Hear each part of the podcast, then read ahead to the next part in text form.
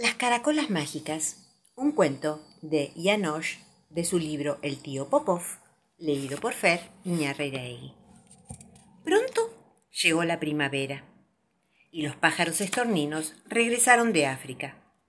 Sentados delante de su casa y desde las ramas del árbol cantaban los países extraños en los que habían estado. Y cantaban el mar que quedaba detrás de las montañas. El tío Popov estaba sentado en el banco y los escuchaba, porque cuando llegaba la primavera, también él empezaba a soñar en grandes vuelos a países desconocidos, cruzando sobre bosques y montañas y el mar. Miraba el paso de las nubes y suspiraba. Los estorninos y las nubes podían volar hasta muy lejos. No les costaba nada. El tío Popov también podía volar, pero hasta los árboles, distancias cortas, como mucho hasta el Palacio del Aire. Y más lejos, si volaba un poco más lejos, enseguida le dolían las alas. Un hombre viejo no es lo mismo que un pájaro joven, y el mar estaba muy lejos.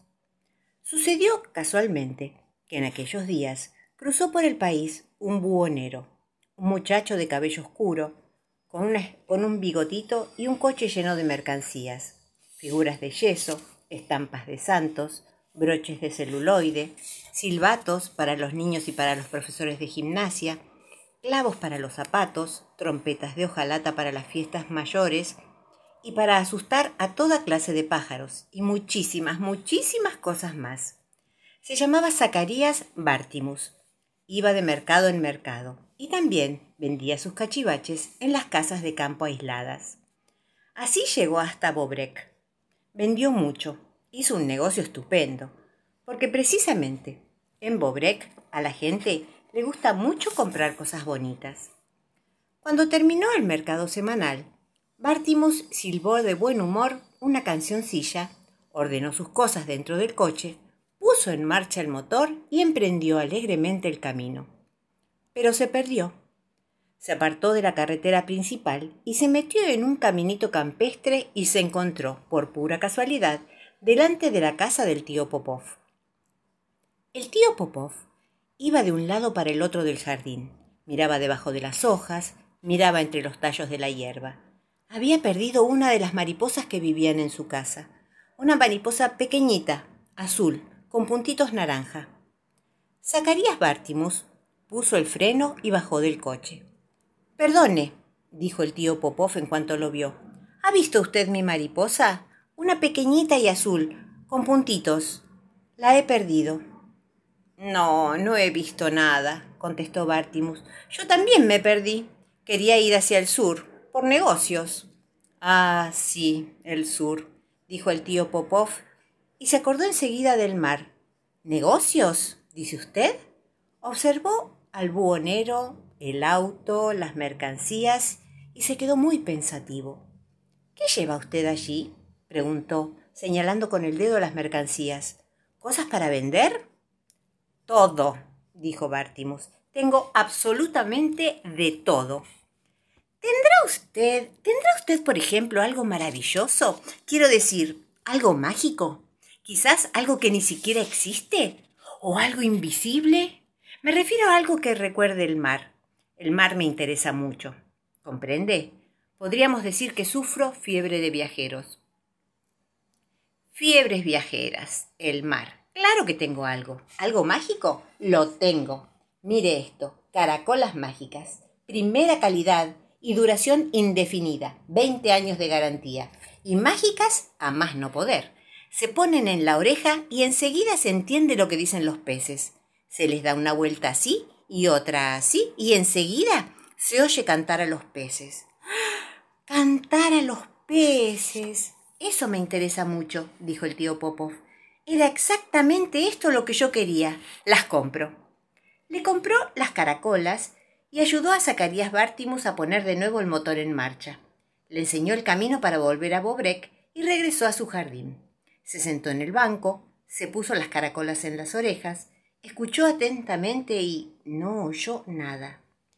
Escuchó hacia arriba, hacia abajo, hacia la derecha, hacia la izquierda, hacia el este, hacia el sur, oeste, norte, y no oyó nada. Le dio una vuelta así y no oyó nada. Después las dio vuelta para allá y siguió sin oír nada. Entonces cayó en la cuenta de que en Bobrek no había habido nunca ni un solo pez. Corrió tras el coche del buhonero. Por suerte aún no corría mucho, y tío Popov lo alcanzó pronto. ¡Peces! ¡Ey, ey! ¡Peces! le gritó desde lejos. Haga el favor de parar. ¡Peces! ¿Dónde hay peces? Bartimus frenó, miró por la ventanilla y dijo ¿Peces? Los peces están en el mar. Cien peces, mil peces, dos mil peces si quiere. De todos los colores. Casualmente yo voy en esa dirección. Me molestaría en absoluto llevarlo usted conmigo. Uno más, uno menos. El coche puede con los dos. Y como usted ha comprado las caracolas mágicas. El mar. El tío Popov pensó en los estorninos y corrió a su casa. Llenó la mochila, volvió al coche y se pusieron en marcha. Pasaron por los pueblos, por largas carreteras, por puentes, cruzaron todo el país. Cuando llegaban a un mercado, Bártimos vendía sus mercancías. Cuando llegaban a una casa de campo aislada, Bártimus también vendía sus mercancías. Y la gente estaba muy contenta. Las personas que viven en casas aisladas también tienen ganas de comprar cosas bonitas. Cuando subían una cuesta empinada, el tío Popov tenía que bajarse del coche y empujar un poquito. Salía del motor un hilito de humo pero cuando bajaban la pendiente el coche rodaba a las mil maravillas. Así llegaron hasta el mar. El mar era azul y el cielo era azul. Naturalmente, el tío Popov se alegró mucho de que todo fuera tan azul, pero cuando vio el mar solo pensó en sus caracolas mágicas, en el lenguaje de los peces y en el canto de los peces. Zacarías Bartimus tenía que seguir su camino. El tío Popov se quedó allí, se compró unas gafas submarinas, fue a la playa, se quitó los calcetines, se puso el traje de baño, se colocó las caracolas en las orejas y se zambulló. Debajo del agua reinaba el silencio y todo era muy verde. El sol brillaba a través de las olas y las plantas se movían como en un baile. Ahora tengo que andar con mucho cuidado, pensó. Si los peces se asustan, desaparecerán y todo el viaje habrá sido en balde. Nadó con mucho cuidado, sin mover apenas el agua, pero no había peces por ninguna parte. Después de buscar un buen rato, sin encontrar ni un solo pez, empezó a sentir frío y se puso a temblar. Entonces, de repente, vio detrás de una roca algo que brillaba. ¡Peces! Se precipitó en aquella dirección. Allí estaban, pequeños, grandes, amarillos, rojos, algunos con puntitos, otros sin, unos rayados y otros no. Una hilera de peces a la izquierda y una hilera de peces a la derecha, y en el centro había una perca gorda. La perca era un pez pregonero, anunciaba las noticias de los peces. Pero el tío Popov no oyó nada. Dio vuelta las caracolas que llevaban las orejas en la dirección de canto de peces y tampoco oyó nada. Entonces las cambió. Se puso la caracola derecha en la oreja izquierda y la izquierda en la derecha. Y de repente sí oyó. Segundo, gritaba gritando la perca, segundo, esta tarde a las siete tendrá lugar una gran concentración de sardinas en la montaña de las olas. La sardina Bismarck será nombrada presidente. Para todos los peces de más de ocho centímetros de longitud, la asistencia es obligatoria. La perca hizo sonar unas campanillas de agua, pero el tío Popov no pudo oírlas ya que las caracolas mágicas no sirven para el repiqueteo de las campanillas de agua. Tercero, volvió a gritar la perca, mañana se celebrará en la bahía de los Guijarros una carrera de caballitos de mar. Solo serán admitidos los caballitos más lentos. Ganará, como de costumbre, el que llegue en último lugar. El gran premio de la competición, la caracola de oro, será concedido también, como de costumbre, al caballito que no gane empezará a las 18.30.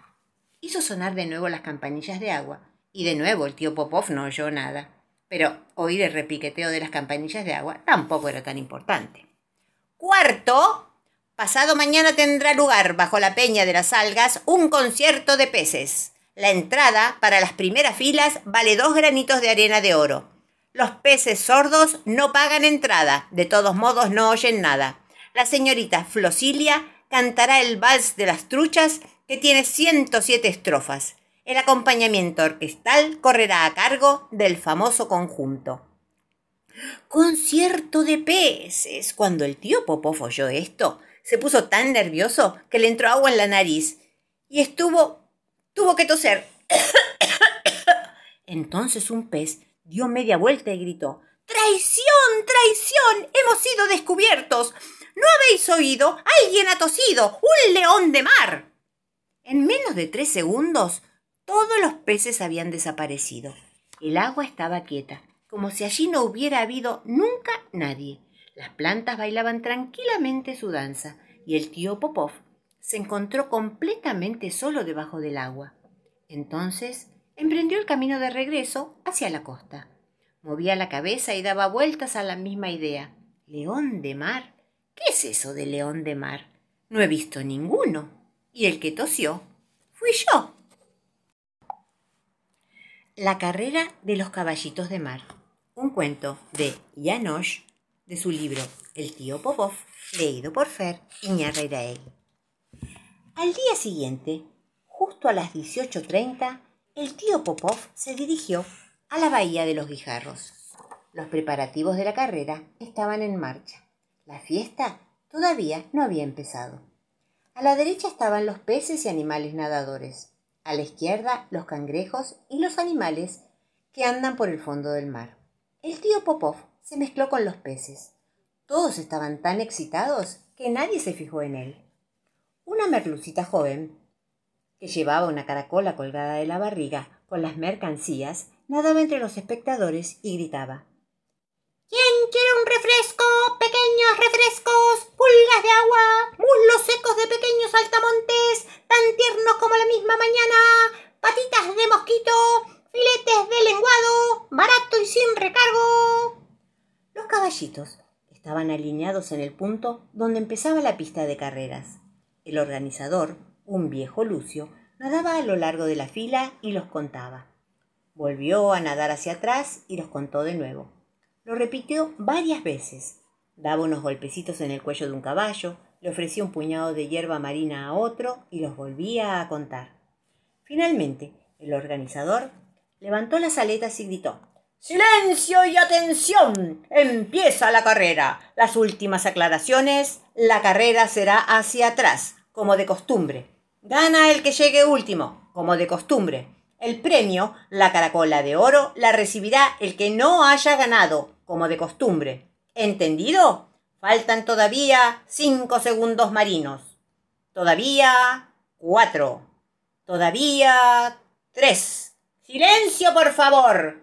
Falta todavía uno y uno muy pequeñito y adelante dio la señal con un coletazo y todo se llenó de arena.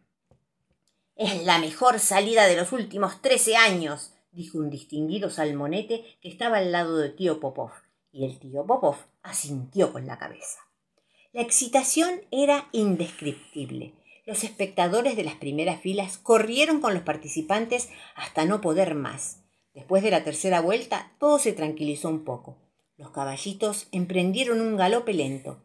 La arena se había vuelto a depositar en el fondo y se veía mejor. Era fácil darse cuenta de que hoy corrían los mejores caballitos de mar. Entretanto, un caballito había conquistado arduamente el último lugar. ¡Va a ganar! ¡Va a ganar! Dijeron los peces cebra porque el caballito era suyo. ¡Seguro que llega el último! y gritaron a coro. ¡Mo sí! ¡Mo sí! ¡Mo sí!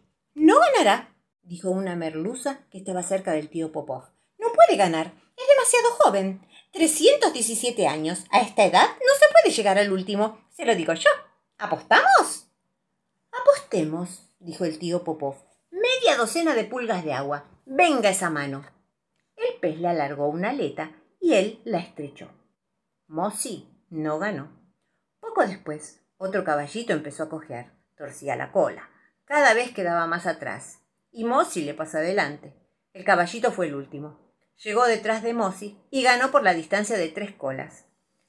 El organizador de la carrera tuvo que restablecer el orden. Empezaban los honores para el vencedor. El último caballito de mar se llamaba Segu.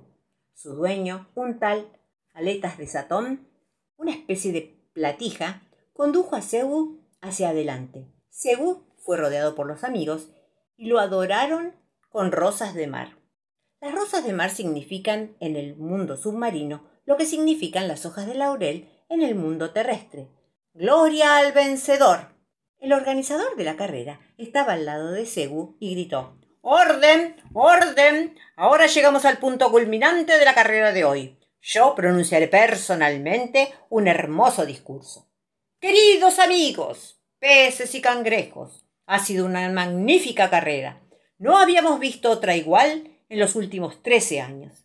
Y antes de que se me olvide, honor a aquel que se lo merece. Y se lo merece el caballito Mossi, que ha estado a punto de ganar. ¿Acaso no fue casi el último? Y se inclinó ante el propietario de Mossi, que sonrió enseguida y dio unos pasos hacia adelante. Es verdad, hubiera podido ganar fácilmente, dijo. Sigamos, gritó el organizador. Ha llegado el momento de la entrega del premio, la entrega de la caracola de oro. El premio al vencedor lo recibe, como de costumbre, el caballo que no ha ganado. El caballo que no ha ganado es la yegua Aurelia. ¡Bravo! ¡Bravo! ¡Bravo! gritaban los peces, los cangrejos y todos los bichos que andaban por los fondos marinos. ¿Y? prosiguió el organizador del certamen. ¿Por qué es absolutamente imposible que haya ganado? Porque ni siquiera estaba aquí. ¡Bravo! ¡Bravo! se escuchaba gritar. Y por este motivo, queridos amigos, tampoco yo he traído aquí la caracola de oro. ¡Uh! gritaron los otros peces. Ese se deja la bonita caracola de oro en casa. Hmm. Se produjo un alboroto entre los peces, y sabe Dios qué habría, cómo habría terminado todo de no haber caído la noche. El sol se había ocultado, y debajo del agua todo se puso de un verde muy oscuro. El tío Popov se dejó arrastrar por las olas hasta la playa. Estaba muy cansado. Aquella noche soñó en sus mariposas, en su bosque, en sus animales, y sintió una honda nostalgia. Olvidó que había perdido seis pulgas de agua en su apuesta con la merluza. Olvidó incluso un concierto de los peces del día siguiente. Y en cuanto salió el sol, se puso en camino para volver a casa. Yo tengo un tío que se llama Mario, muy divertido y es veterinario, cura los males de los animales. Mi tío Mario, veterinario, tiene un té de tilo para el cocodrilo y un remedio hermoso para darle al oso, bolsas de pan duro para los canguros y unas aspirinas para las gallinas. Yo tengo un tío que se llama Mario, muy divertido y es veterinario, cura los males de los animales. Mi tío Mario, veterinario, tiene un par de gafas para las jirafas y un poco de vino para los pingüinos y leche caliente para la serpiente y unos chupetines para los delfines. Yo tengo un tío que se llama Mario, muy divertido y es veterinario, cura los males de los animales. Mi tío Mario, veterinario.